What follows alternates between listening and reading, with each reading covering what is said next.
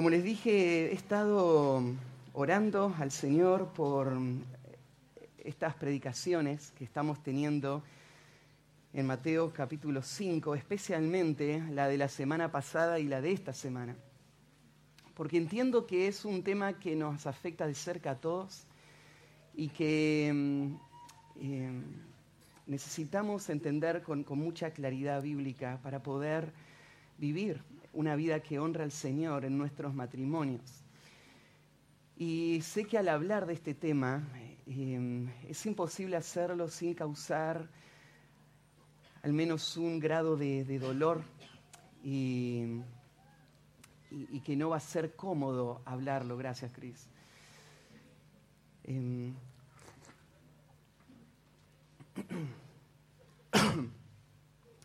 pero les decía la semana pasada que mm, les amo en el Señor y que siento una carga de responsabilidad como pastor muy grande de poder guiarles a la verdad.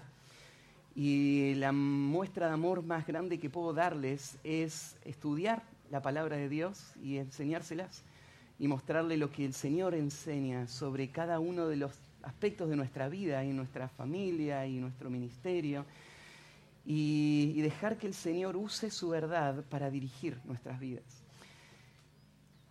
Estamos hablando en Mateo capítulo 5, versículos 31 y 32, en cuanto a, un tema que, ha afectado a, a, muchísimas personas en la historia del mundo, y es el tema del divorcio.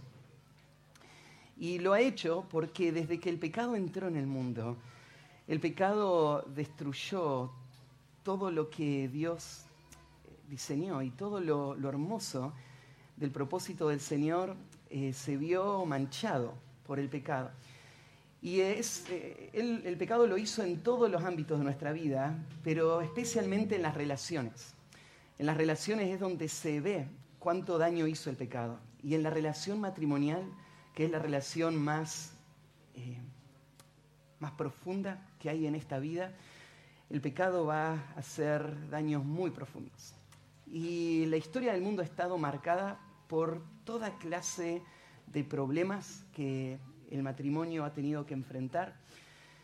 Y vivir en este mundo caído nos hace entender a todos los que estamos casados de que la vida matrimonial tiene grandes desafíos, de que poder vivir con un pecador eh, va a exponer nuestro corazón en muchas formas.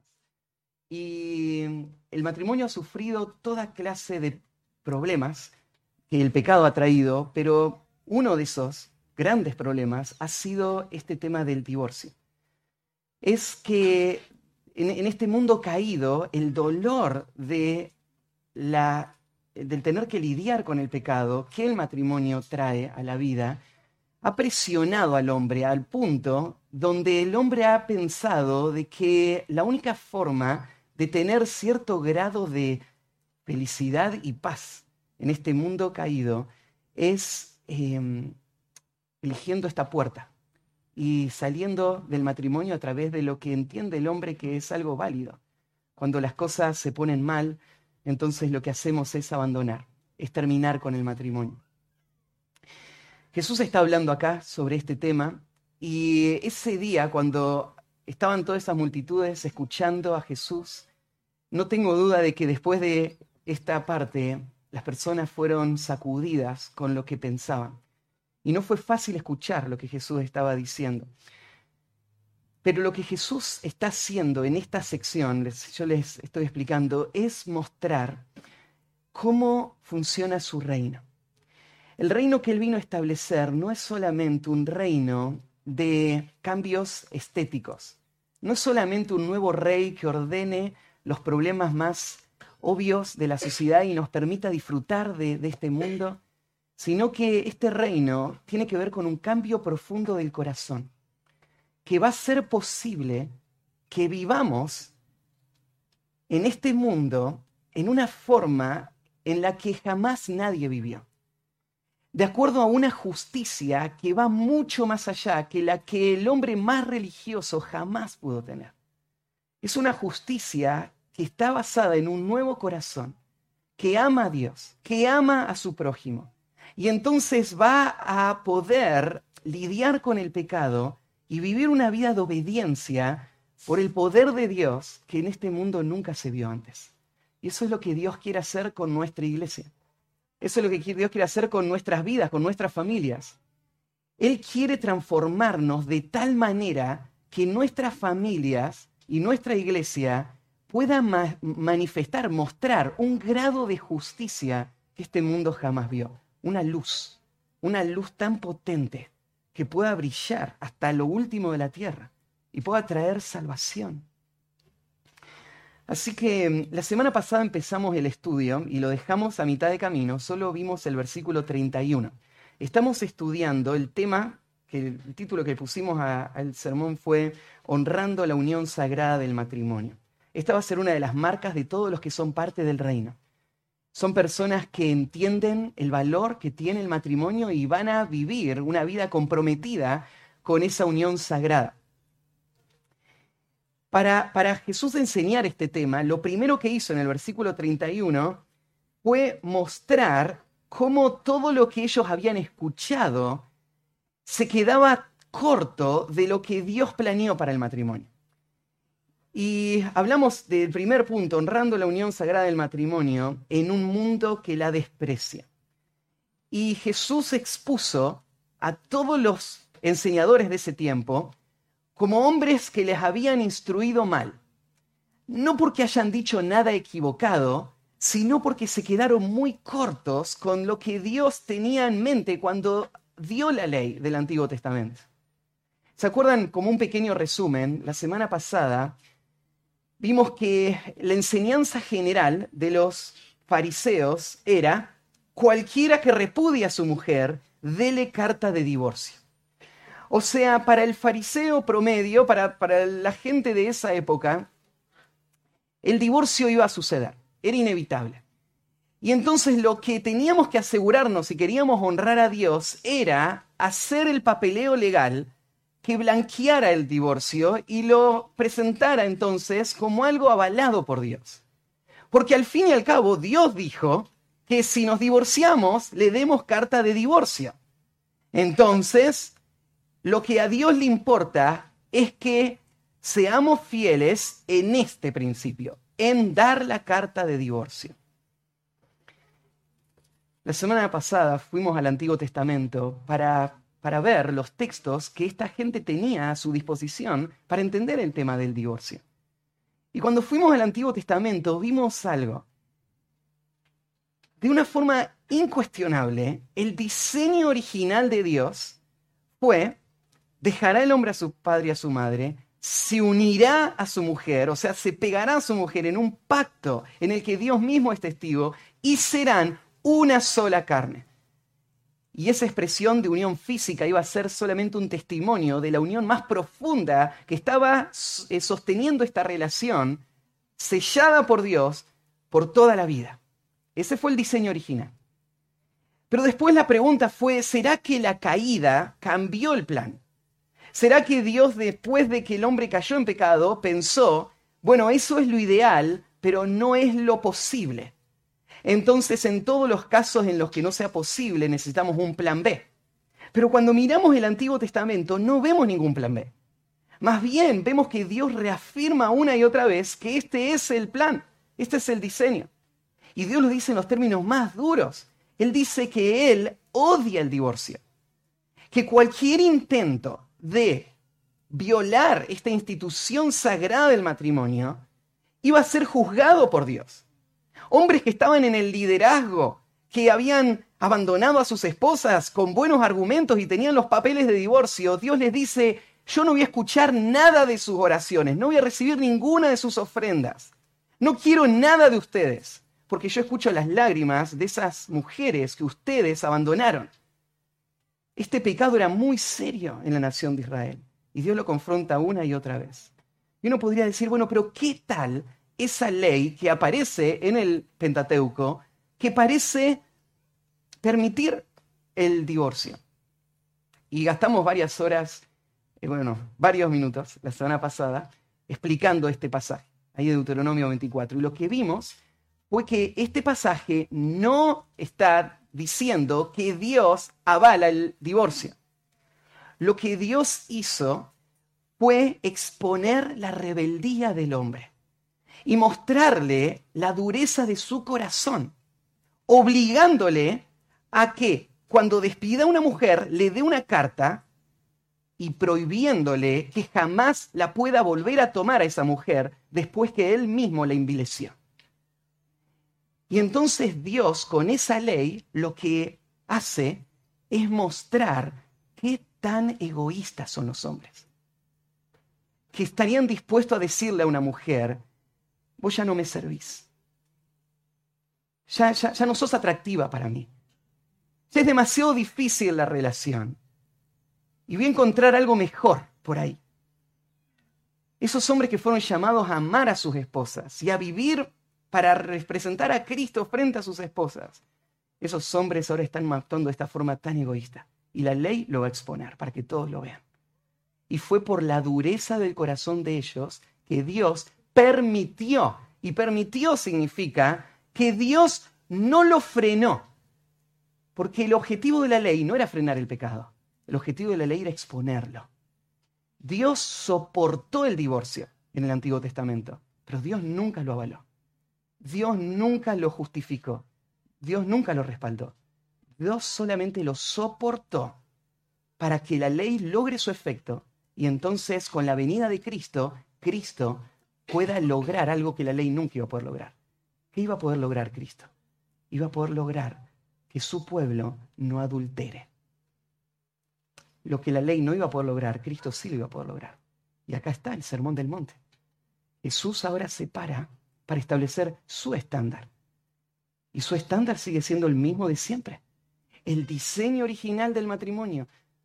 Un hombre unido a una mujer por toda su vida. Así que Jesús va a hablar sobre el tema del divorcio. Después de haber expuesto lo que esta gente había escuchado toda su vida, ahora Jesús va a dar su enseñanza. ¿Qué es lo que él dice del divorcio?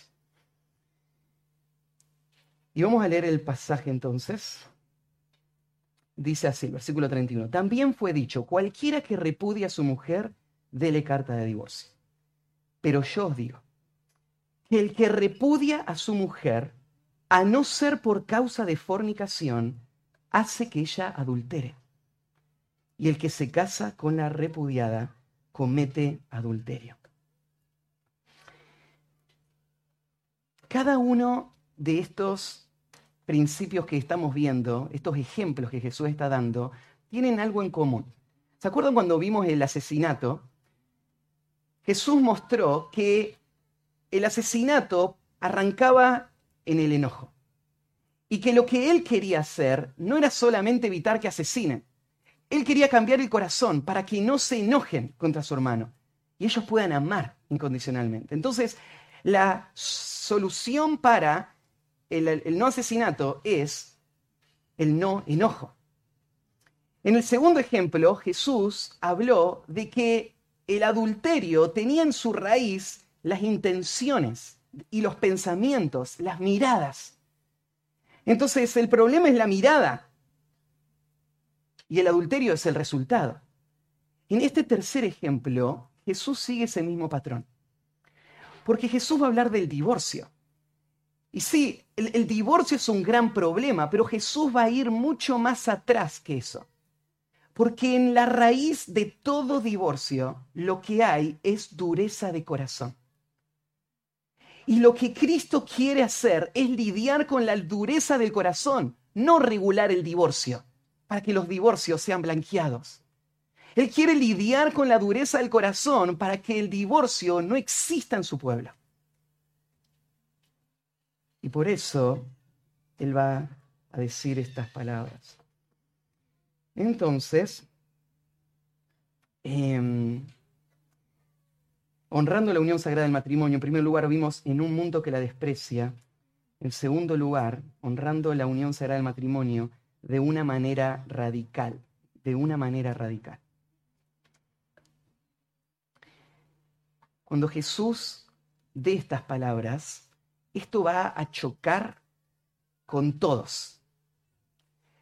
Jesús va a ofenderlos a todos, va a incomodarlos a todos. Porque en el momento que Jesús dice estas palabras, no hay una sola persona en el mundo que esté hablando del matrimonio como Él lo está haciendo. Él está solo ese día en un monte mostrando una ética que el mundo no conocía. Y Él va a levantar la vara hasta un punto donde ni siquiera estuvo en el debate antes. La única pregunta que se hacían era, ¿cuáles son las razones válidas para divorciarme? Y había básicamente entre los judíos dos puntos. Los romanos pensaban, divorciarte no importa, con lo que quieras, no importa. Pero los judíos tomaban el Antiguo Testamento y había dos campos. Había algunos que decían, te podés divorciar por cualquier razón que te haga ya no eh, em, apreciar a tu esposa, cualquier cosa desagradable en ella puede ser una razón para divorcio. Y había un grupo que eran los más conservadores que decían, no, solamente por adulterio se pueden divorciar. Solamente por adulterio. Había dos grupos. Y Jesús va a venir y no se va a meter en ese debate. Jesús no se va a meter en el debate de por qué razones es válido divorciarse. Jesús lo que va a ir es al corazón del punto y va a mostrar lo ineficaz que es este sistema para blanquear algo que Dios no aprueba. Eso es lo que vamos a ver en, este, en este texto. Veámoslo parte por parte. Jesús entonces va a decir, pero yo os digo. Acuérdense que cuando Jesús dice, pero yo os digo, Él no lo dice para cambiar las leyes, para anularlas o desacreditarlas. Porque Jesús no vino a abrogar la ley, Él vino a cumplir la ley. Entonces, nada de lo que Jesús diga va a ser contrario a la ley, pero todo lo que Jesús va a decir es la explicación oficial del sentir de la ley. Y va a mostrar Jesús cómo la ley en realidad estaba apuntando a algo mucho más profundo. Y ahora le va a decir entonces, yo les digo esto, esta es mi enseñanza, esta es la enseñanza oficial. Em, yo les digo que el que repudia a su mujer, a no ser por causa de fornicación, hace que ella adultere. Sabemos, Mateo es, es uno de los cuatro evangelios que tenemos. Los cuatro en conjunto em, funcionan como un solo testimonio de quién es Cristo y sus enseñanzas, vistas de diferentes ángulos. Pero cuando se escribieron, eh, no se escribieron los cuatro evangelios juntos, se escribieron uno por uno. Fueron dirigidos a diferentes audiencias con diferentes propósitos. Mateo, eh, una de las formas en la que vos tenés para entender lo que Jesús está diciendo es ir a los demás evangelios y ver cómo ellos cuentan esta misma escena.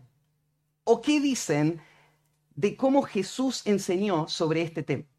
Así que déjenme llevarles a los dos evangelios sinópticos que quedan, Marcos y Lucas, y ver estos, esta enseñanza de Jesús. Marcos 10, 2. Marcos 10, 2 es, es em, el relato de Marcos de un momento en que Jesús enseñó sobre el divorcio. Es la única vez que Marcos explica que Jesús habló del divorcio, y esto es lo que dice Marcos, en el versículo 2. Y se acercaron los fariseos y le preguntaron para tentarle si era lícito al marido repudiar a su mujer. Él respondiendo les dijo, ¿qué os mandó Moisés? Ellos dijeron, Moisés permitió dar carta de divorcio y repudiarla. Y respondió Jesús, respondiendo Jesús les dijo, por la dureza de vuestros corazones os escribió este mandamiento pero al principio de la creación, varón y hembra los hizo Dios. Por esto dejará el hombre a su padre y a su madre, y se unirá a su mujer, y los dos serán una sola carne. Así que no son ya más dos, sino uno. Por tanto, lo que Dios juntó no lo separe el hombre. Y ahí terminó la respuesta de Jesús para esos hombres que vinieron a preguntar en cuanto al divorcio. Fue una orden, esto no es así. No lo separen, absoluto. Los discípulos se quedaron sorprendidos porque nunca habían escuchado a otro hombre hablar de esta manera. Entonces, en casa volvieron los discípulos a preguntarle de lo mismo y les dijo, cualquiera que repudia a su mujer y se casa con otra, comete adulterio contra ella. Y si la mujer repudia a su marido y se casa con otro, comete adulterio. ¿Te das cuenta algo en este texto que falta comparándolo con el de Mateo? El Evangelio de Marcos no tiene esa cláusula de excepción como la conocemos, a no ser por causa de fornicación. En, Mateo sí está esa expresión, en Marcos no está esa expresión. Quiero mostrarte algo significativo de esto, pero déjame ir a Lucas, Lucas 16, 18. Lucas 16, 18 sería el momento en que Lucas narra la enseñanza de Jesús en relación al divorcio. Y Lucas lo enseña de esta manera. Mateo 16, 18. Sí. Dice así, todo el que repudia a su mujer y se casa con otra, adultera. Y el que se casa con la repudiada del marido, adultera.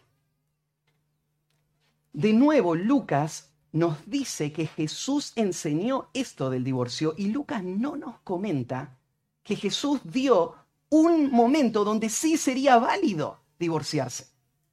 Ahora, esto hubiese sido un comentario muy necesario para entender esta enseñanza. Imagínate que vos recibís la carta, o recibís el Evangelio de Lucas solamente. Pensemos así, imagínate que vos sos parte de la iglesia en Roma y Marcos escribió este Evangelio para que vos sepas exactamente qué enseñó el Señor. Y vos tomás el Evangelio de Marcos y lees el Evangelio de Marcos y vos querés saber qué enseñó Jesús en cuanto al divorcio. Vos irías al Evangelio de, de Marcos y buscarías este versículo y vos verías en este versículo alguna situación en donde el divorcio sería permitido y el recasamiento sería permitido por Dios? No habría ninguna, ninguna explicación. Lo que vos entenderías es, esto es así. No hay ninguna excepción. Ahora, vos me decís, bueno, Matías, pero en la Biblia no tenemos solamente el Evangelio de, de Marcos, tenemos el de Mateo. Entonces, vos lo que me estás diciendo es que una persona, para saber lo que Jesús enseñaba sobre el divorcio, tendría que haber investigado todos los evangelios para poder llegar a entenderlo. Con solo el Evangelio de Marcos no lo podría haber entendido. Ahora, es verdad que la revelación es progresiva en las escrituras, pero la revelación de Dios no es confusa. O sea, Dios puede decir algo parcial, pero si Él dice algo parcial, dando a entender que es algo absoluto, entonces esto confunde a la persona que está escuchando esa enseñanza, pensando que entonces no hay ninguna excepción. Esto lo llamamos en el lenguaje técnico, la Biblia tiene perspicuidad, se llama. Perspicuidad significa que la persona que está leyendo el texto, que fue la intención que él lo lea, él puede entender el significado del texto. Aunque no entienda todo, ese texto no le va a guiar a pensar algo equivocado. Ese texto le va, le va a guiar a pensar en lo correcto. Si nosotros decimos que necesitamos a Mateo para entender lo que Marco significa, lo que estamos diciendo es que la Biblia no tiene perspicuidad. Significa que la audiencia original no podía entender lo que el autor le estaba queriendo decir y que estaba contenido en esas palabras. Lo cual destruiría nuestra doctrina de la interpretación bíblica. Entonces, este es el debate. Marcos y Lucas nos dicen que el diseño de Dios es el, original, tal como fue dado en Génesis. Y que una de las eh, formas en las que el hombre adultera es cuando se divorcia y se casa con una mujer que no es su esposa, su primera esposa o su única esposa. Eso es lo que vemos en Marcos y en Lucas. Entonces la pregunta es, ¿deberíamos interpretar Mateo a la luz de Marcos y Lucas? ¿O deberíamos interpretar Marcos y Lucas a la luz de Mateo? O sea, deberíamos ir a Marcos y Lucas y decir, acá no está la cláusula de excepción, pero como está en Mateo, la cláusula de excepción es parte de lo que Jesús también dijo en esta instancia. Entonces sí hay una excepción. Aunque leyendo solo Marcos no hay ninguna excepción, tengo que interpretar Marcos a la luz de Mateo. Necesito Mateo para interpretar Marcos.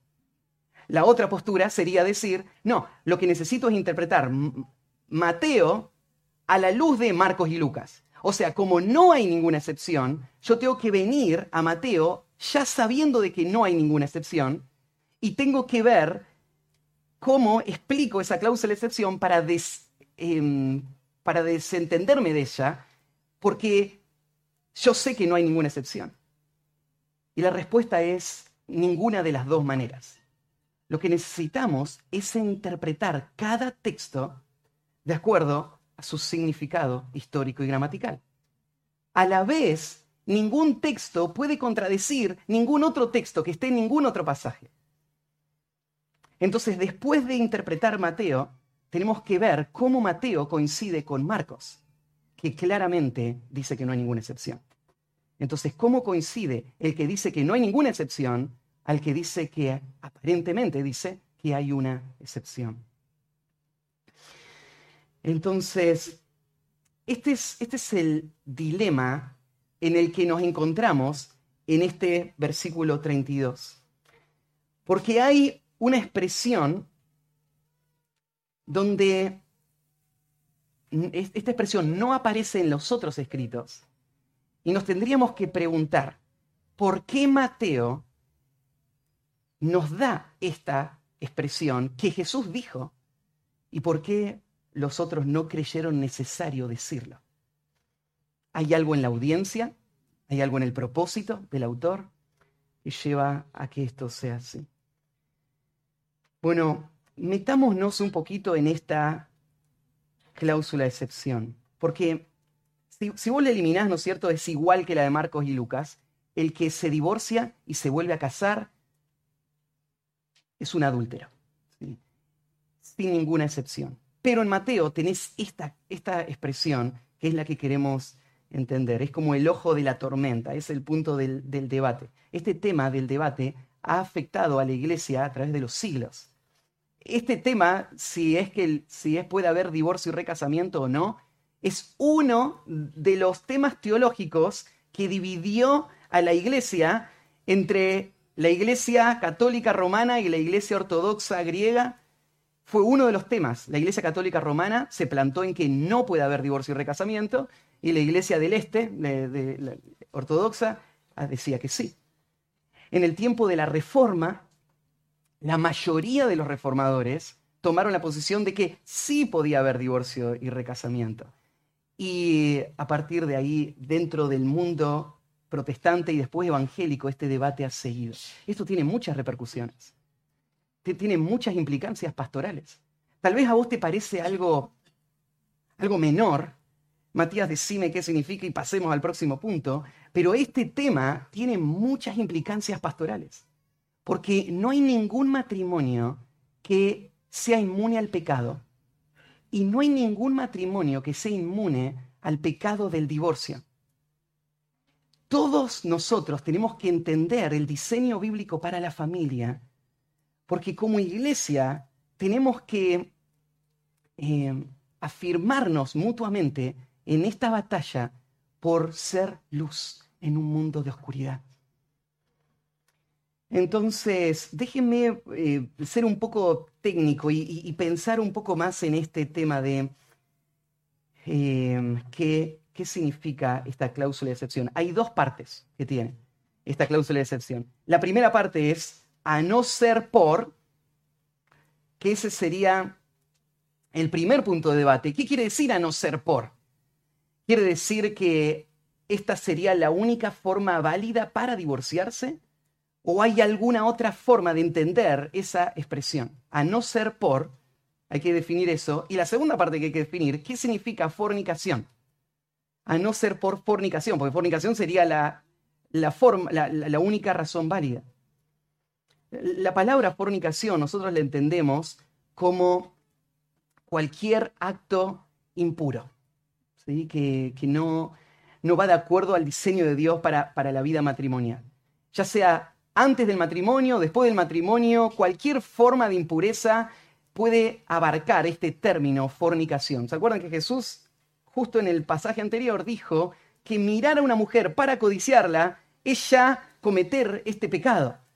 Entonces, este pecado es, un pecado muy, muy amplio, que tiene que ver con pensamientos, intenciones, miradas y acciones.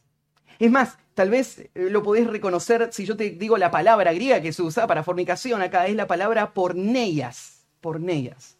Y vos reconocés ahí la palabra porno, porneia, es de donde viene esta palabra. Entonces, esto incluiría lo que llamamos pornografía o cualquier forma de promover o recrearse en algo que es distinto al diseño de Dios para la intimidad en el matrimonio. Todo eso.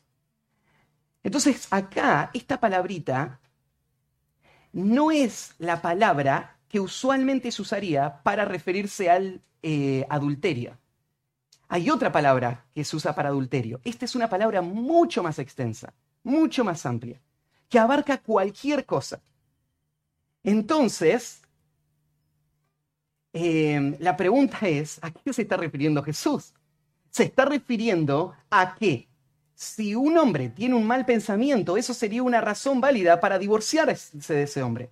Porque ciertamente la palabra porneia lo abarca a eso también. Entonces, la palabra significa eso, pero ¿qué quiso decir Jesús con esta excepción? Em, históricamente ha habido seis interpretaciones de este pasaje. Déjenme decírselas rápidamente. Primera interpretación, ¿qué significa a no ser por causa de fornicación? Es la interpretación que llamaríamos inclusiva. La interpretación inclusiva toma esa primera expresión, a no ser por, y la traduce como eh, ni siquiera por, ni siquiera por. Lo cual em, ellos interpretan que está dentro del rango posible de significados de esa palabra griega. Pero entonces quedaría así. Lo que Jesús está diciendo cualquiera que, em, pero, yo digo que el que repudia a su mujer, aún por fornicación, adultera. Entonces hay algunas personas que toman ese ni siquiera por, perdón, eh, ese em, a no ser por, por un ni siquiera por. Esa sería una explicación. Segunda forma en la que se toma esta expresión es la interpretación se llama exclusivista, la llamaríamos. Esta, esta interpretación la fomentó un teólogo muy famoso y muy influyente en la historia de la iglesia que se llamó Agustín. Y Agustín enseñó que a no ser por causa de fornicación es la forma de Jesús de no tratar el punto que estaba en debate en ese momento. O sea, lo que Jesús estaría diciendo es, yo no voy a hacer comentarios en cuanto a la fornicación. A no ser por causa de fornicación, no significaría que la fornicación sería válida para el, divorcio de casamiento, sino que Jesús no va a hablar de ese tema de la fornicación, que era el punto donde se debatía entre los dos grupos más importantes de ese tiempo. Había algunos que decían solo por adulterio y el otro que decían no, por cualquier razón. Y Jesús no quiere meterse en ese debate, entonces dice, no hablo de eso, no hablo de la fornicación. Y Jesús estaría diciendo así, bueno, mira, dejemos al lado de la fornicación. Dejemos al lado y digamos, bueno, el divorcio no es por fornicación. La verdad, ¿cuántos divorcios se dan por fornicación? La verdad es que la mayoría de los divorcios se dan por una infinidad de otras razones, ¿no es cierto? Somos incompatibles. Ya no la amo más, no lo tolero, me lastima, me ofende, no me valora, lo que sea, pero no por fornicación. Entonces Jesús lo que estaría haciendo acá es decir, dejemos al lado la fornicación y yo les digo esto, todos son culpables igual. Sí, Jesús los está abarcando a todos. Esa sería una tercera, una segunda forma.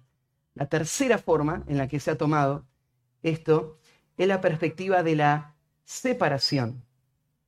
La perspectiva de la separación lo que dice es que la cláusula acá de, mm, que estaría dando este permiso está hablando del divorcio, pero no del recasamiento. Porque no hay un solo texto en toda la Biblia en donde Dios permita el recasamiento. Es más, en este texto, claramente al final del texto, se va a condenar a todo el que se vuelve a casar, diciendo que es un adúltero. Entonces, esta próxima postura dice, sí, esta es una excepción en la que el divorcio puede suceder, pero es solo, divorcio significa solo separación, no significa soltería. No significa que ya no tengo ningún compromiso y puedo ir casarme con otro, porque eso no está en este texto. Claramente no hay forma de defenderlo exegéticamente.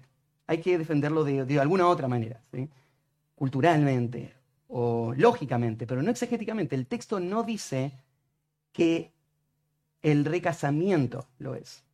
Claro que el argumento es, bueno, pero si se divorcia, obviamente es que para recasarse, ¿no? Pero sería un argumento lógico, pero no exegético. El cuarto, la cuarta perspectiva, sería la interpretación de el desposorio, lo vamos a llamar, desposorio. Y esta perspectiva dice lo siguiente. En el tiempo judío, cuando una pareja se iba a casar, se comprometían con esta expresión, se desposaban. ¿Qué significa que estaban desposados? significa que había un compromiso formal de matrimonio. Todavía no vivían juntos, tenían que mantenerse en pureza, pero ya funcionaban como matrimonio. Tenía que haber fidelidad matrimonial como si estarían casados. Entonces, este argumento diría esto. La razón por la que Jesús no usa la palabra em, divorcio, eh, perdón, no usa la palabra adulterio, sino que usa la palabra fornicación, es justamente porque lo que pasó no fue un adulterio, fue una fornicación. O sea, estas personas estaban comprometidas a casarse. Una de las partes fue infiel. Entonces, la única forma de disolver el desposorio era con un acta de divorcio. Entonces, este pasaje lo que estaría regulando es qué pasa cuando una pareja está preparándose para la boda y uno de los dos es infieles. Lo que pasaría es que se separan. O sea, se necesita una carta de divorcio para decir, ya no estamos más juntos por esta infidelidad. Pero técnicamente no estaban casados todavía. No se había consumado la unión matrimonial. Entonces esta sería la próxima postura. Lo que Jesús estaría diciendo acá entonces es, em, el que se divorcia de su esposa es culpable de adulterio, a no ser que sea forzado a hacerlo porque su esposa cometió adulterio. Perdón, perdón, no, me estoy adelantando al próximo. Se, se puede divorciar de esa mujer con la que él estaba planeando casarse. Eso es lo que estaría diciendo el texto. Sería la cuarta postura. La quinta postura es la perspectiva del permiso para el divorcio y el recasamiento. La quinta postura es, lo que Jesús está dando acá es un permiso para que personas, ciertas personas, se puedan divorciar y se puedan volver a casar.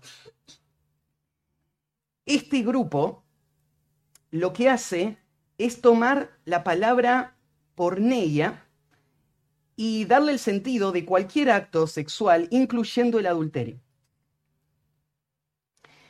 Y lo que Jesús estaría diciendo es que el certificado legal del el acta de divorcio, por causa de adulterio, sería tomado como una libertad válida para volver a formar un matrimonio con otra persona, porque esa relación matrimonial quedó disuelta por el acto de adulterio.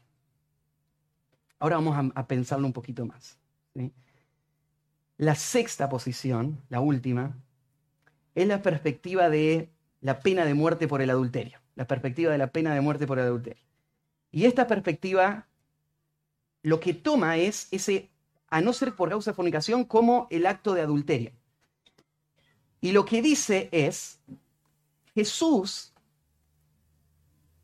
va a decirle lo siguiente a las personas todas las formas de divorcio son adulterio y están prohibidas, excepto cuando tu esposa te es infiel.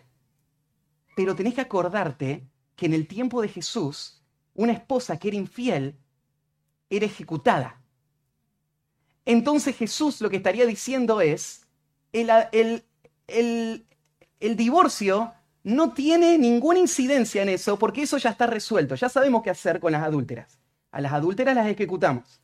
Todos los demás formas de divorcio son adulterio. Entonces, a no ser por causa de fornicación, lo que Jesús está haciendo es, el adulterio, el, divorcio no tiene que ver con el adulterio o con, con, una persona que le es infiel, porque eso lo trata otra ley. Esta, lo que yo le estoy diciendo, tiene que ver con todo lo demás.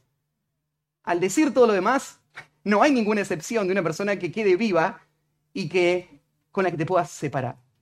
Entonces lo que Jesús está haciendo es incluyendo todas las formas y haciendo lo mismo que hizo Marcos y Lucas, prohibiendo todas las formas de divorcio, a no ser las que son por adulterio por las cuales la persona muere. todas las formas de divorcio son eh, pecado. Entonces, Em, analicemos un poquito más el punto 5, que es personas que, que dicen lo que Jesús está diciendo acá es que hay un permiso para cierta persona de divorciarse y volverse a casar. ¿Cuál es el argumento? ¿Por qué se daría este permiso? Bueno, el único argumento posible sería que el adulterio por sí mismo anula el pacto matrimonial. Porque pensalo de esta manera. Pensé en un creyente que fue llamado, pensé en un esposo que fue llamado a amar a su esposa, como Cristo la amó. Y la amó Cristo entregándose por ella, muriendo por ella para santificarla por medio de la palabra. Imagínate este esposo que su esposa le es infiel y este esposo ahora dice, bueno, ya ahora entonces voy a buscarme otra esposa. ¿Reflejaría esa decisión el llamado que Dios le dio a él como esposo? ¿No sería la ética que conocemos en el Nuevo Testamento que en este hombre, donde está el Espíritu Santo, debería haber perdón y debería haber una actitud de servicio aún frente al dolor que este acto está causándole. Debería estar. Piensan que Jesús avalaría a este hombre a despreciar a esta mujer porque ahora va a ser difícil enfrentar las consecuencias que van a venir. Entonces, los que dicen que Jesús le da el permiso para divorciarse, en realidad su argumento pasa por otro lado. No está diciendo que un creyente puede elegir divorciarse aún por la cosa más grave. No. Lo que ellos están diciendo es, cuando una persona comete adulterio, automáticamente la relación matrimonial se destruye, termina. Entonces, el acto legal de ir al juez y firmar una carta de divorcio es solamente la forma legal de comprobar o de, afirmar lo que ya había sucedido antes. O sea, técnicamente la persona no es que se está divorciando a través de la carta de divorcio, sino que ya está divorciada por el acto de infidelidad y entonces no queda otra alternativa que afirmarlo. Entonces, un creyente verdadero que fue llamado a amar a su esposa y dar su vida por su esposa, ahora tiene que darse cuenta, ella ya no es más mi esposa. No es más mi esposa porque en el momento que cometió el adulterio dejó de serlo. Entonces yo ya no, no tengo que cumplir el mandamiento bíblico. Es más, tengo que cumplir este mandamiento de separarme de ella. Entonces el argumento va por ese lado. Entonces la pregunta sería, em, el, problema, hay, varios problemas de este, este argumento. Un problema sería pensar, ¿podría un creyente perdonar al ofensor? Si nosotros tomamos esta postura de que el divorcio, que, que el adulterio anula el matrimonio, entonces no podría perdonar al ofensor si es que se dan ciertas condiciones. La, otra pregunta sería, ¿quién determina qué significa porneia? ¿Qué es lo que anula el matrimonio? Porque porneia no quiere decir que mi esposa fue y durmió con otro hombre. Porneia significa aún que ella haya tenido un mal pensamiento. ¿Eso también anula el matrimonio? ¿Eso también lo destruye por completo y entonces yo ya no, no soy esposo de esa mujer y ya no puedo hacer nada por ella? Más bien tengo que reconocerlo. Y digo, no, no, es solo adulterio. Pero ¿dónde está exegéticamente que es solo adulterio? Porque el texto no dice a no ser por causa de adulterio, dice a no ser por causa de porneia. Entonces, si vos estás tomando que este texto te da permiso para divorciarse en esta condición, entonces tenés que aceptar el significado de esa palabra. Y sería un permiso para todos los que de alguna manera hacen algo inmoral, y no un permiso, sino más bien un requerimiento se tienen que divorciar, porque el matrimonio se terminó. Em,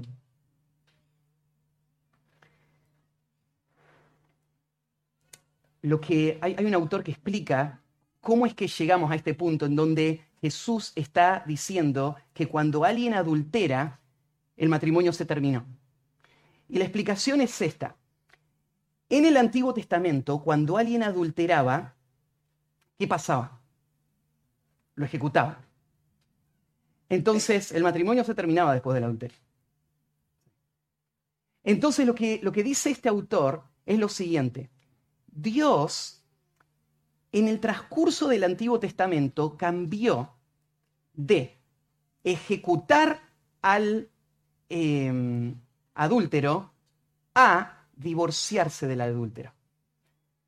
Entonces, divorciarse es el reemplazo de ejecutar, lo cual es un acto de gracia. Lo que está diciendo este autor es, mira qué bueno que es Dios. Antes por ser adúltero te mataban, ahora por ser adúltero Dios permite que no te maten, pero que te se divorcien, no más. Lo cual traería un problema. Porque Dios fue el que dijo que por adulterar había que matar. Si, matar por adulterar es un acto que no muestra misericordia, entonces, ¿qué estamos diciendo de Dios? Estamos diciendo que antes Dios no era misericordioso y después sí pasó a ser misericordioso. ¿No es el mismo Dios que mandó ejecutar al adúltero? Y te digo otra cosa, no hay ninguna evidencia en todo el Antiguo Testamento que avale que el divorcio reemplazó al apedreamiento. Ni un solo testimonio. Alguien podría decir, pero sí hay un testimonio en el Nuevo Testamento. Y es José. ¿Cómo que José es un testimonio? Bueno, sí, porque te acordás que José estaba desposado con María. De repente, María está embarazada. Conclusión lógica, María fue infiel. Él no tiene otra forma de interpretar esto. Él todavía no le apareció el ángel, ¿no es cierto? Y no sabe qué pasó. Pero él lo interpreta así. Entonces Mateo mismo va a decir que como José era un hombre justo, planeaba dejarla secretamente. Entonces, ¿qué tenemos ahí? Aparentemente, lo que está diciendo ese texto es que un hombre justo, cuando ve a su esposa cometer adulterio, lo que hace es divorciarse de ella. Ahora, ¿estaríamos dispuestos a abrazar esta interpretación y decir, Dios está enseñando que cualquier hombre que teme a Dios y ama la palabra de Dios, cuando su esposa comete cualquier acto en intención, en pensamiento o en acción impuro, lo justo es separarse de ella. Porque ahí lo dice, José era un hombre justo y pensó en separarse de su esposa. Y la explicación es, ¿por qué? En el tiempo antiguo se apedreaban a las mujeres, pero José, como era un hombre justo, no quería que María muera apedreada. Entonces eligió el segundo camino. ¿Y cuál es el segundo camino? El divorcio, un divorcio secreto. Entonces esto muestra la compasión de José. Entonces José no es tan duro como para matar a una mujer que le es infiel, pero es más compasivo y muestra su justicia en solamente divorciarse de ella. Pero si Dios demanda el apedreamiento, ¿sería más compasivo no obedecer a Dios? ¿Está diciendo ese texto que todo hombre justo descarta a las mujeres que le son infieles? De ninguna manera. El texto no está diciendo que José era justo por divorciarse de esa mujer. El texto lo que está diciendo es que la justicia de José se vio en que él lo quiso hacer privadamente en vez de públicamente. Vos tenés que pensarlo de esta manera. En el tiempo de José, la enseñanza que José recibía era la que estábamos estudiando. Si tu mujer te es infiel, tenés que darle carta de repudio. Pero había dos caminos de hacerlo. Vos podías hacerlo públicamente, en una forma de rechazo y resentimiento y, revancha, en, donde esta mujer iba a ser menospreciada después y maltratada el resto de su vida. Entonces vos lo podías hacer público o lo podías hacer de forma privada. José se mostró un hombre justo porque lo único que él sabía hacer, de acuerdo a la enseñanza que estaba recibiendo, eligió el camino que un hombre justo elegiría, y es dejarla privadamente. Privadamente sería la expresión. Y además te digo otra cosa, José no es un buen ejemplo de lo que Dios piensa de el divorcio porque técnicamente José no estaba casado con María. Culturalmente ellos se veían como casados, porque ya se habían desposado. Pero ¿se acuerdan en, Génesis capítulo 2? ¿Qué se requiere para que un matrimonio esté casado? ¿Dejará a su padre y a su madre? Se unirá a su mujer y serán una sola carne. Hasta el momento del acto sexual íntimo, ese matrimonio no se consuma los tres elementos son necesarios para que un matrimonio pase a ser matrimonio. José técnicamente no estaba casado con María, culturalmente sí. Entonces lo que hizo José fue anular el compromiso matrimonial por un acto que ya había sido validado antes. Entonces, em, José no es un ejemplo de que Dios reemplazó el apedreamiento por el divorcio. Em,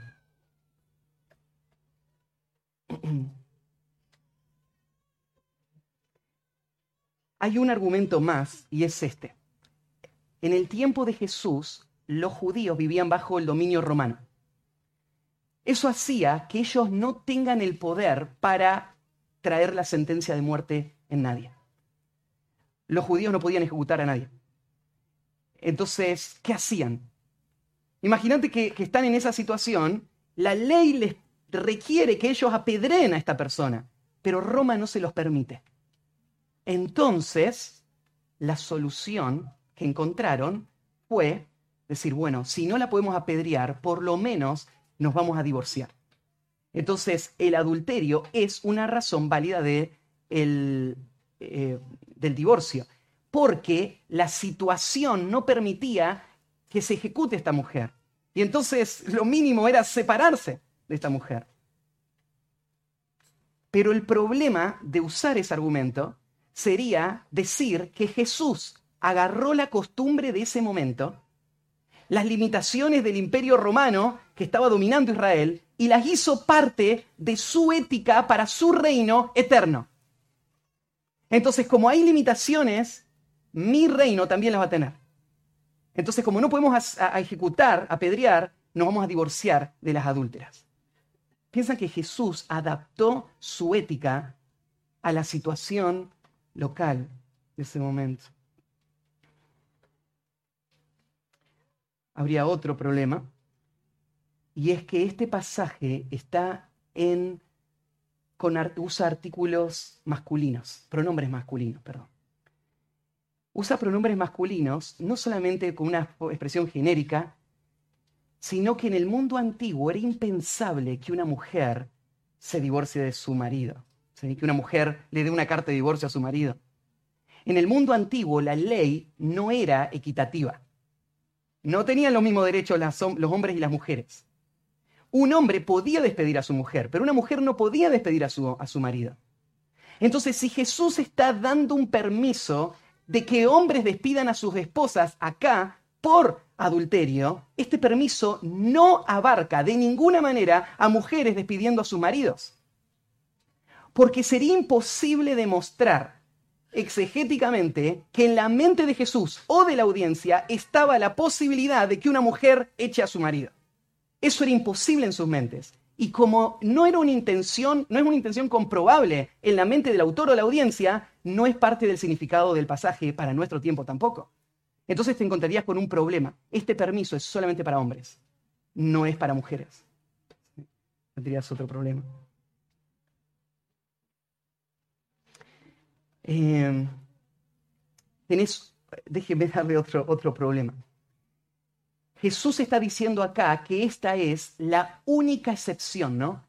Todo excepto fornicación. ¿Sí? ¿Estamos de acuerdo? Sí, si tomamos esa postura es todo excepto fornicación. Pero todas las personas que aceptan el divorcio, por algunas razones, no solamente aceptan Mateo capítulo 5 como una razón para el divorcio, también aceptan 1 Corintios 7. Y lo que dicen, bueno, en realidad hay otra razón. El adulterio es una, pero el abandono es otra. Entonces hay dos razones válidas para el divorcio. Pero espera, si vos estás leyendo Mateo, ¿se te ocurriría pensar de que hay dos? Sería imposible. Jesús dice todo excepto esta. Entonces agregar una después, que es otra razón válida para divorciarme de mi esposa, es algo que no encaja con nuestro entendimiento del significado único y permanente de los pasajes bíblicos. Em, bueno, yo creo que esta no es la postura correcta. Yo creo que Jesús acá no está dando un permiso para que un grupo de personas sí se divorcie. Tampoco creo, por, por mucho tiempo yo entendí que la, postura anterior era la correcta. Y era que acá Jesús está haciendo referencia a el tiempo previo al matrimonio, cuando están desposados. Entonces Jesús está hablando acá de un acto de inmoralidad que sucede antes de que se consume el matrimonio. Y, y, Mateo es el único que lo usa y que pone esta cláusula porque justamente Mateo había dicho algo bueno en cuanto a José. Entonces tenía que haber una explicación de por qué fue bueno que José la deje. Es porque es bueno dejar a la mujer en esas condiciones. El problema es que no hay forma de comprobar exegéticamente que Jesús estaba pensando en Mateo capítulo 5 en estas personas antes de que se consume el matrimonio. Más bien lo que dice después, como un término abarcativo cualquiera que repudia a su mujer, parece que Jesús está pensando en gente casada, no en gente que se va a casar. Entonces eso no parece una buena, un buen argumento. Entonces, lo que entiendo es lo siguiente. Marcos y Lucas le están escribiendo una audiencia gentil. Y lo único que necesitan saber los gentiles es esto. Nadie en ningún momento, por ninguna razón, se puede divorciar ni volver a casar. Eso es todo lo que necesitan hacer los gentiles. Mateo le está escribiendo a judíos. Los judíos han estado acostumbrados a seguir leyes. Entonces Mateo te dice que Jesús también dijo otra cosa, pero este otro lo entienden mejor los judíos, que tienen ese trasfondo. No para poner una excepción que no puso Marco ni Lucas, sino para exponer la dureza del corazón de estas personas. O sea, Jesús lo que está haciendo acá no es negociando un término medio con personas que no quieren someterse al principio bíblico del matrimonio. No está tratando de negociar con un término medio para aceptar que ellos no amen a sus esposas ni las sirvan. Jesús lo que está haciendo es lo mismo que la ley anterior. Bueno, yo no vine a cambiar la ley. Seguí con la ley. Seguí con lo que dice Deuteronomio 24. Y eso va a ser suficiente para mostrar la dureza de tu corazón. Eh, si es que tomamos la palabra por porneia, entonces Jesús le está diciendo, bueno, está bien, sepárense por cualquier razón imaginable. Pero yo les digo esto, que el que se casa con una mujer adultera, adultera. Ahora lo vamos a ver eso. Entonces Jesús podría estar dándole esta concesión, pensando que esto sigue exponiendo la dureza de su corazón, como lo hizo Deuteronomio 24. O si vos tomás la, la, palabra porneia como adulterio, entonces no me molestaría esa, esa interpretación, la última que vimos, donde Jesús está diciendo, bueno, está bien, por adulterio está permitido divorciarse y ejecutarla. Listo. Para todo lo demás está prohibido. Entonces todo lo demás es todo. Es todo porque es, toda mujer viva. Toda mujer viva en cualquier condición está prohibida. Entonces yo no veo en esta cláusula de excepción un permiso para que nadie se divorcie y se vuelva a casar. Entonces, fíjate cómo sigue después de la cláusula de excepción. Dejémosla como en un paréntesis. Pero yo os digo que el que repudia a su mujer hace que ella adultere. ¿Te das cuenta cómo Jesús sigue el sentir de Deuteronomio 24? ¿Te acordás que Deuteronomio 24 hablaba de la mujer que había sido envilecida? Y hablamos, ¿quién le envileció a esta mujer? El hombre que le dio la carta de divorcio. Él es el responsable de que ella ahora se haya ido con otro hombre.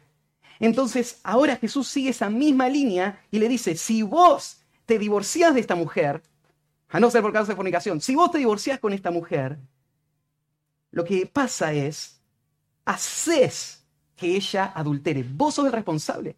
Vos sos el culpable de un pecado sumamente grave.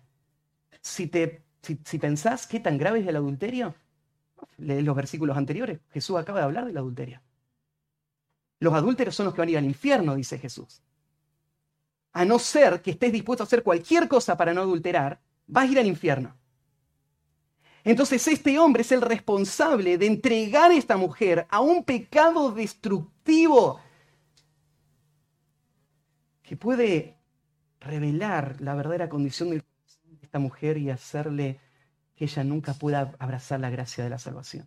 Vos sos responsable, le dice, de que ella adultere. Y ahora viene otra expresión. Date cuenta que en esta segunda expresión hay, hay, un, punto y coma ahí, y esta última expresión no tiene cláusula de excepción. La primera sí tuvo una cláusula de excepción, y ya debatimos eso, pero esta última no tiene. Al no tener una cláusula de excepción, lo que está mostrando es, esto es absoluto, sin ninguna restricción, todo en todo lugar, este principio se aplica. El que se casa con la repudiada comete adulterio. Estos hombres creían que esa carta de divorcio lo que hacía era crear ahora una nueva condición. Esta mujer está como nueva, soltera, libre para poder ir y casarse con el que ella quiera ahora. Entonces, como está libre, ahora no hay ninguna falta en ir con otra mujer, ¿no? Pero Jesús está diciendo, la carta de divorcio no puede anular lo que Dios diseñó. Es incapaz de hacer aquello para lo cual los hombres la quieren usar. Porque esta mujer que tiene la carta de divorcio sigue siendo vista como casada. La palabra que Jesús va a usar después, cuando dice comete adulterio, ahí la palabra adulterio sí es, no es porneia. Es la palabra que tiene que ver con una mujer casada que le es infiel a su marido. O sea, esta palabra misma está mostrando que esta mujer sigue casada, sigue casada.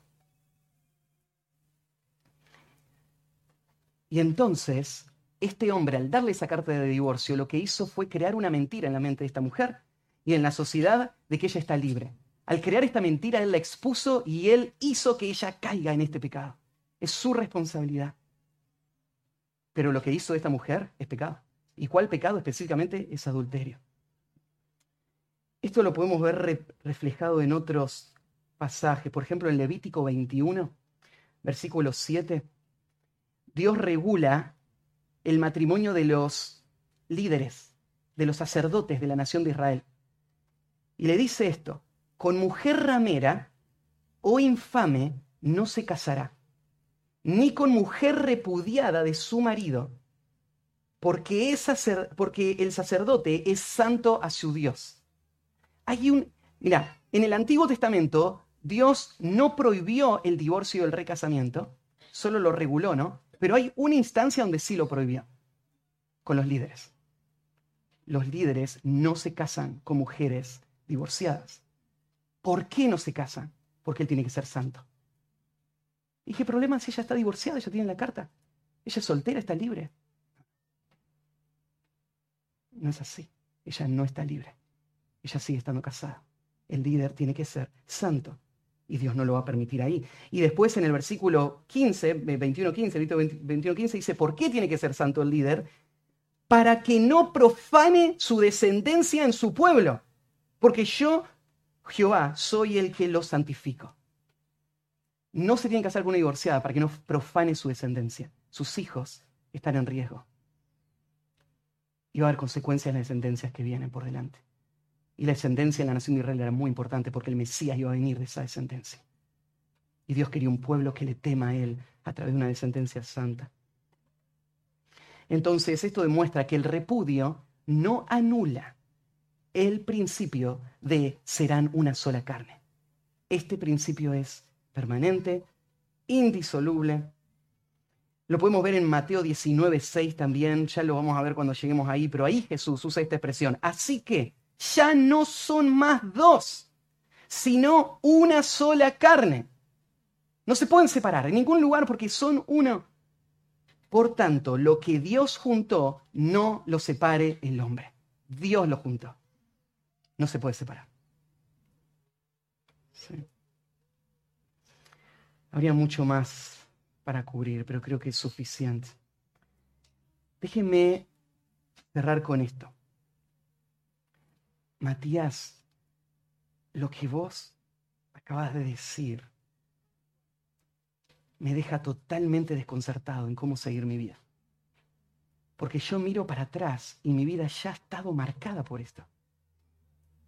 Vos me estás diciendo de que si yo me divorcié y me volví a casar, yo voy a vivir el resto de mi vida en adulterio, porque nunca se disolvió esa relación inicial. Y ahora yo estoy condenado, atado, ahora una mujer con un montón de condiciones, tenemos hijos en común, tenemos situaciones, y ahora ¿qué hacemos? Estoy condenado a mantenerme en adulterio toda mi vida con esta mujer. Y quiero decirte esto, el, pecado, el, adulterio, el, divorcio es un pecado. Es un pecado muy grave. Es, es adulterar cuando vos te casás con otra mujer. Pero quiero decirte algo, este no es el pecado imperdonable. Haber cometido este pecado no te anula permanentemente del propósito redentivo de Dios. Porque la gracia de Dios es más grande que nuestra rebelión. Y por eso podemos leer en 1 Corintios capítulo 6, versículo 9, ¿no sabéis que los injustos no eran el reino de Dios? No erréis, ni los fornicarios, ni los idólatras, ni los adúlteros, ni los afeminados y toda la lista heredarán el reino de Dios. Pero el versículo 11, y esto erais algunos de vosotros, mas ya habéis sido lavados, ya habéis sido santificados, ya habéis sido justificados en el nombre del Señor Jesús y por el Espíritu de nuestro Dios. Este versículo da testimonio del poder redentor que tiene la sangre de Cristo para borrar y limpiar completamente nuestro pecado, aún el pecado del divorcio y el recasamiento. Y hacer que eso ya no sea más lo que somos, sino lo que una vez fuimos. Ahora nuestra identidad ya no está ligada a esta situación marital, está ligada a nuestra posición en Cristo. Eso es lo que somos. Esto es lo que antes éramos. De ahí nos sacó el Señor. Y ahora estamos acá. Ahora, hay veces en donde esa gracia que te salva te va a guiar a, restituir y restaurar lo que el pecado dañó. Y hay veces donde vos podés dejar esa relación adúltera y abandonar ese pecado de adulterio. Porque vos realmente estás casado con una mujer para toda la vida. Y ahora vos podés revertir estas malas decisiones que tomaste en Cristo y no mantenerte en un pecado que podrías evitar. Pero yo entiendo de que el enredo del pecado a veces es tan grande que no se puede desenmarañar y volver al estado original. Pensé en la mujer samaritana. Cinco maridos has tenido, el que ahora tienes no es tu marido. ¿Cómo hace esa mujer para vivir el diseño de Dios? ¿Con cuáles de los maridos? Y si vuelve al primer marido, ¿en qué condiciones? ¿Qué es de la vida de ese primer marido? ¿Cómo se puede arreglar todo lo que el pecado causó? Hay ocasiones donde no se puede arreglar. El perdón es real. La limpieza es completa. Y ahora, desde esta postura, voy a buscar cómo honrar a Dios con la luz que hoy tengo y con las posibilidades que tengo de cómo volver atrás y restituir por el daño y el pecado que, que, causé. Yo me imagino que esta enseñanza en los oídos de esa gente cayó como una bomba. Porque el adulterio es, muy, eh, perdón, el, divorcio es muy funcional. Pensá en esa situación el matrimonio a veces pasa por cosas muy graves, sumamente graves. Hay cosas donde vos estás deshecho y no ves ninguna posibilidad de cómo esto jamás podría ser restaurado. Y vos mirás el futuro y decís, toda mi vida voy a tener que lidiar con este dolor, voy a tener que lidiar con este pecado. No lo quiero. Y entiendo esa profundidad del dolor. Entonces entiendo cómo cuando alguien te ofrece el divorcio, suena tan atractivo. De repente a través de un papel vos quedas libre y el futuro se vuelve a ver brillar de nuevo. Hay de nuevo esperanza después de una noche oscura, de tanto dolor, de heridas que tengo. Ahora puedo volver a recomponer mi familia. Y que de repente te digan, no, no podés separarte. No podés volver a casarte con nadie más, porque el matrimonio no se disuelve. Parece una carga demasiado grande para llevar. ¿Cómo podemos lidiar con el dolor del pecado en este mundo? sin tener un margen de alivio, aún en situaciones tan dolorosas como sería el adulterio. ¿Y sabes cómo lo podemos hacer? Porque el pueblo de Dios puede tener una esperanza. Y no es una ilusión, sino que es una realidad. La esperanza es esta. Todo creyente fue salvado de la condena del pecado. No hay más condenación para los que están en Cristo Jesús. Sos libre de la culpa. No vas a ir al infierno, vas a ir al cielo. Ahora como creyente, vos estás siendo librado del poder del pecado y Dios está usando todas las cosas para el bien de los que le aman. El propósito de Dios es usar esta vida para que a través del dolor de la prueba tu vida sea purificada y vos seas santificado día a día. Y un día vas a ser librado de la presencia del pecado. Un día el pecado va a desaparecer. Ya no va a haber más dolor. Ya nadie te va a herir. Ya no va a haber más lágrimas. Pero hasta que ese día llegue, ahora estamos en la batalla por la santificación. Estamos en la batalla para ser santos porque la santidad lleva gloria a Dios. Y no estamos pensando en nosotros, no estamos pensando en nuestros intereses, en nuestra comodidad, en nuestros planes, lo que estamos pensando es en la gloria de Dios. Y vamos a vivir los años que el Señor nos dé en esta vida, de acuerdo a su voluntad, mirando el futuro, esperando la gloria que está ahí delante nuestro. Y el creyente no va a vivir una vida amargada, no hay ninguna limitación. Ahora en Cristo, sea cual sea tu condición, de esa condición Dios puede hacer algo precioso. Algo que le lleve gloria a Él. Algo que traiga mucho fruto para su reino. No pienses que si no te podés volver a casar de alguna manera, tu futuro está arruinado. Lejos de ser verdad. Porque el Señor tiene propósitos que trascienden esta vida. Y esa es la esperanza y yo entiendo que como pastor, yo tengo una alta responsabilidad. No solamente enseñarles a ustedes estos principios, sino modelárselos para ustedes.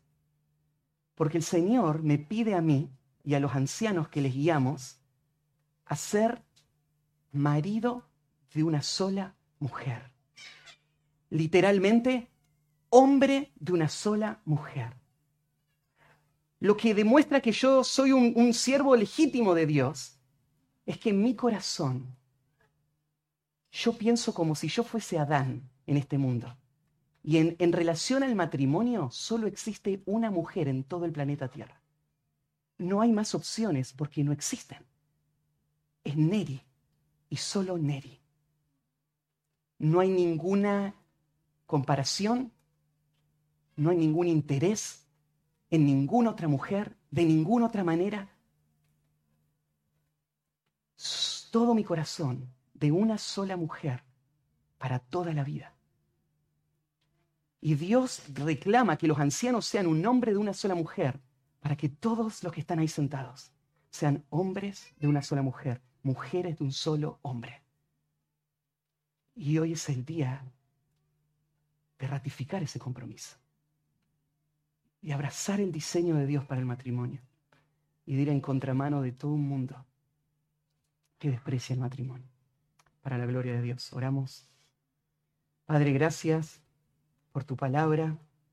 Gracias, Señor, porque no solamente nos golpea, sino que también nos sana.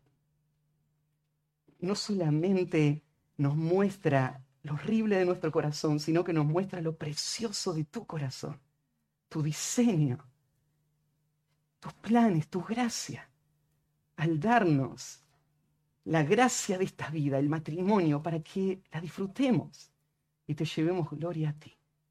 Dios, tú eres tan bueno pero nuestro corazón es tan engañoso y perverso.